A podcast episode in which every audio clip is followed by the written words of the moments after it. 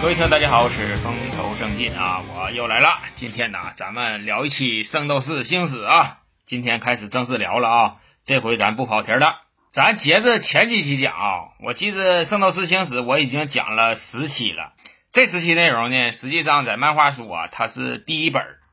老沈讲东西呢比较磨叽啊，有的时候呢愿意跑题儿，想到哪就说到哪了。这呀也不是一个什么正儿八经的节目，就是听着玩的这么一个音频，所以说大家别挑啊。咱现在呢把前情啊回顾一下，前几期咱讲到哪了呢？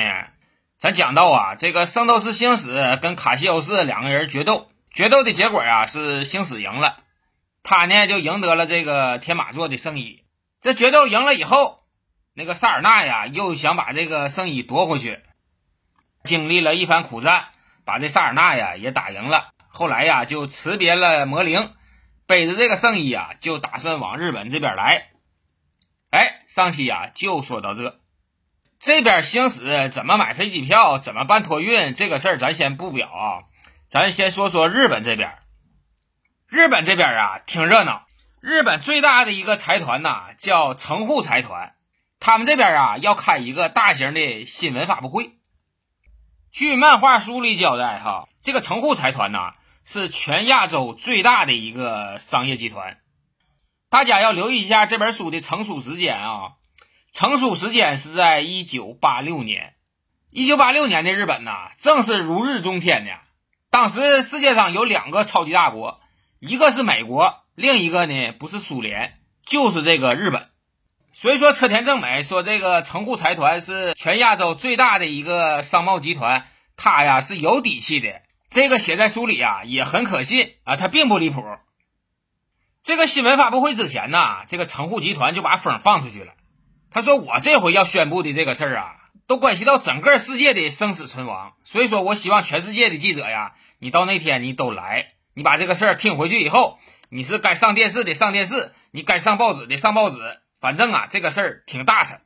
他这风一放出去以后，那全世界的记者呀，就都跑东京去了。因为记者这个行业呀，就是看热闹不嫌事儿大。就在新闻发布会的当天，这会场啊，就绿绿夯夯的来了无数的记者呀。很多的记者呀，也在互相猜测，就猜测这个城户集团到底要宣布什么事情。那有的资深记者呀，就猜上了，就说呀，这回这个城户集团要发布的这个消息啊。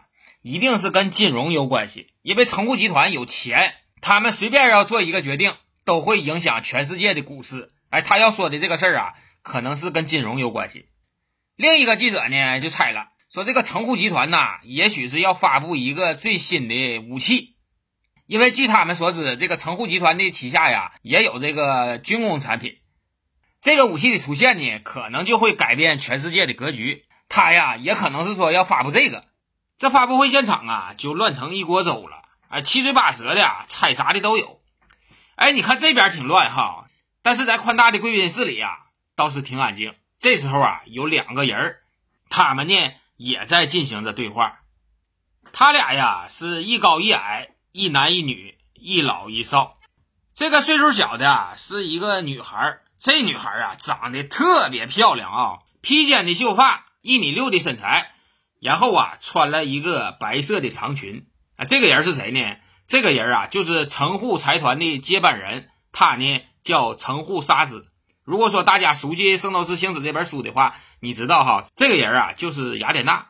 咱记住一下雅典娜穿的这身行头啊，就这身衣服，她从第一集啊穿到了最后一集。哎，我都纳了闷了哈，家里那么趁钱，他不多买几身衣服？哎，他就可这身衣服穿。其实啊，这里啊都是有原因的。什么原因呢？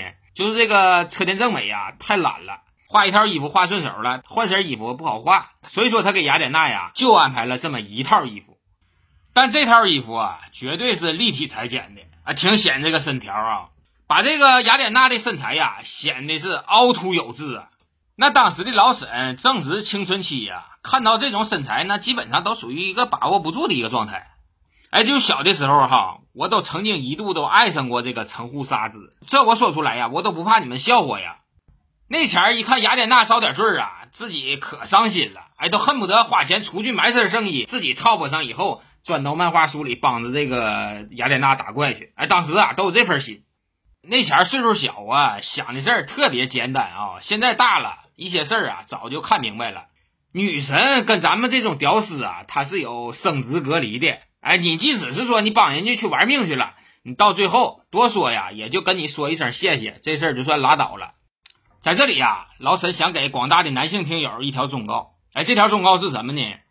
这条忠告啊，就是别找美女谈恋爱，尤其啊是这种女神级的。你找她谈恋爱呢也行，但是啊，你别跟她结婚。为什么老沈这么说呢？因为美女这种物种啊，它是一种公共资源，它就不适合私有化。你看着好的东西吧，谁看着都好。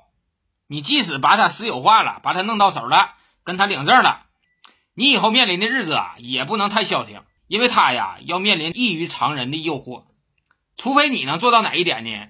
除非你呀能一直强势，一直比你身边的所有人都强，这样啊才能保证你的后院不起火。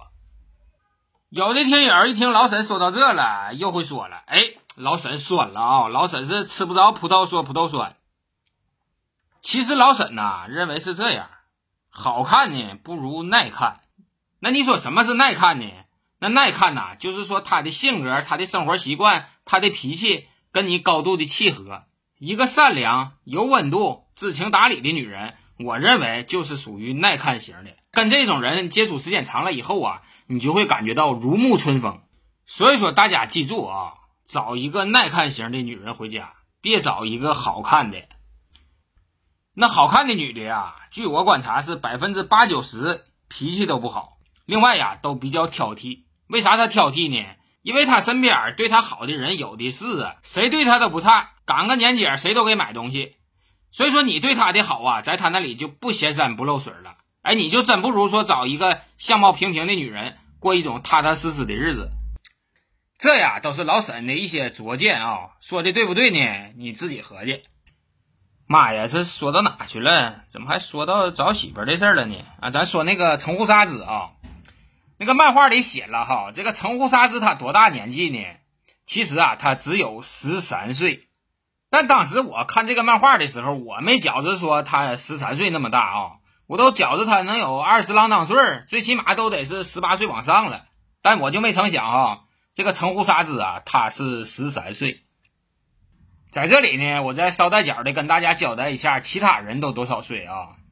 这几个青铜圣斗士啊，最大年纪的是这个一辉。一辉呢是十五岁，再往下呢是子龙和冰河，他俩十四，再往下呢是阿顺和星矢，他俩呢也是十三岁。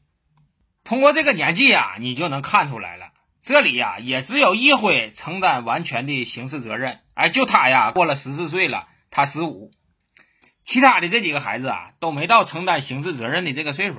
所以说，你看《圣斗士星矢》这个漫画哈，就这帮孩子打起架来呀，下手一个比一个黑。都往死里招呼啊！因为啥呀？就是因为法律拿他们没招啊！那岁数不够。当然哈，这都是老沈瞎寻思的啊，你们也别当真。刚才我也说了哈，这个屋里呀是两个人，另一个人啊叫陈世德完。哎，这陈世德完他是干啥的呢？他呀就是这场发布会的新闻发言人。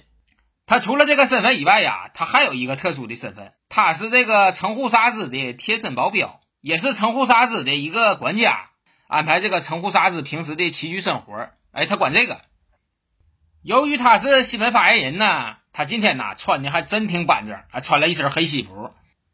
据漫画书上交代，哈，这个陈世德完呐，身高是一米八五，体重呢是两百斤，岁数呢是三十四岁。啊，从这几项指标上来看，哈，真可以说是当打之年。但是啊，随着这个剧情发展，你就能看出来了。这个陈世德完呐，狗屁不是，他就是一个工具人，属于一个跑腿送信的这么一个角色。这车田正美对这个陈世德完呐，不是特别友好。为什么这么说呢？因为他呀没给这个陈世德完画眉毛。小时候我看漫画的时候哈，我看到这个陈世德完，我就能想起来李连杰拍的那个少林寺。那个少林寺里啊，有这么一个人叫秃鹰，那个演员呢就没有眉毛，跟这个陈世德完的形象啊比较像。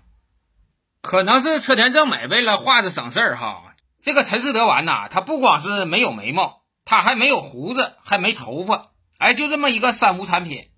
我感觉说哈，就这个陈世德完呐，他私下的外号应该叫老铁，因为老铁没毛病，他呢就犯了这么一个没有毛的病，浑身上下不长毛。他和这个城户沙子两个人啊，就在贵宾室里，两个人就齐顾掐顾上了。最开始说话的呀是城户沙子，城户沙子说了一句什么话呢？他说：“人到齐了吗？”哎，就问了这么一句话啊。这时候啊，陈以德完就说了：“哎呀，大小姐，人还没到齐，目前呢只回来了七个人。”这时候啊，这城户沙子又说了：“哎呀，这时间过得真快哈。”这六年呐，一眨眼就过去了。我们一共是训练了一百多个人，听说成功拿到圣衣的，目前就十个。那现在回来了七个，那还剩我我算一算啊，十减七，一二三四五六七，那还应该有三个人没回来，对不对？哎，就这十个数哈，这城户沙子掰着手指头算了老半天呐。那陈世德完听到大小姐给出了这个答案以后，就把计算器就掏出来了，说：“大小姐，你等一下啊，我验算一下，看看对不对。十减七等于三。哎，大小姐，你算的太对了，一共十个人回来七个人，还剩三个人，这个账对头。哎呀，大小姐，不得不夸你一下哈，你现在这个计算能力啊，简直照以前是强太多了，我真羡慕你哈，这账你张嘴就能来。”这时候，这城户沙子啊，就微微的一笑。哎呀，算账快，那不是应该的吗？咱们干啥的？咱们就是搞金融，就是算账的。这点账要算不明白了，你这么大家业给我，那不早晚得黄啊！行了，这算账的事儿啊，都是小事儿。你现在赶紧核实一下，那三个人啥钱能到？陈世德完就说了：“大小姐呀，把心呢你就放在肚子里。”啊，这三个人啊，我都已经联系过了，他们呐都在道上呢。你把这个新闻发布会一开完，指定啊就都到位了。放心吧，我都给你办的都妥妥的了。这时候，城户沙子就说了：“那行，你办事儿，我放心。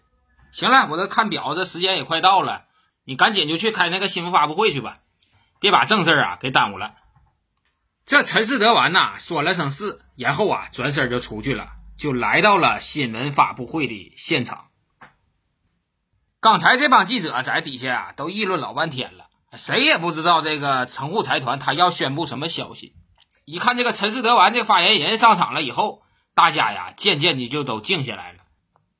接下来呀，这个陈世德完说的每一句话都将出现在各家报纸的头版头条。那你说这个陈世德完他宣布了怎样的一个震惊世界的消息呢？这个事儿啊，咱们下期再聊。涙よりも優しい歌を悲しみより そのぬくもりを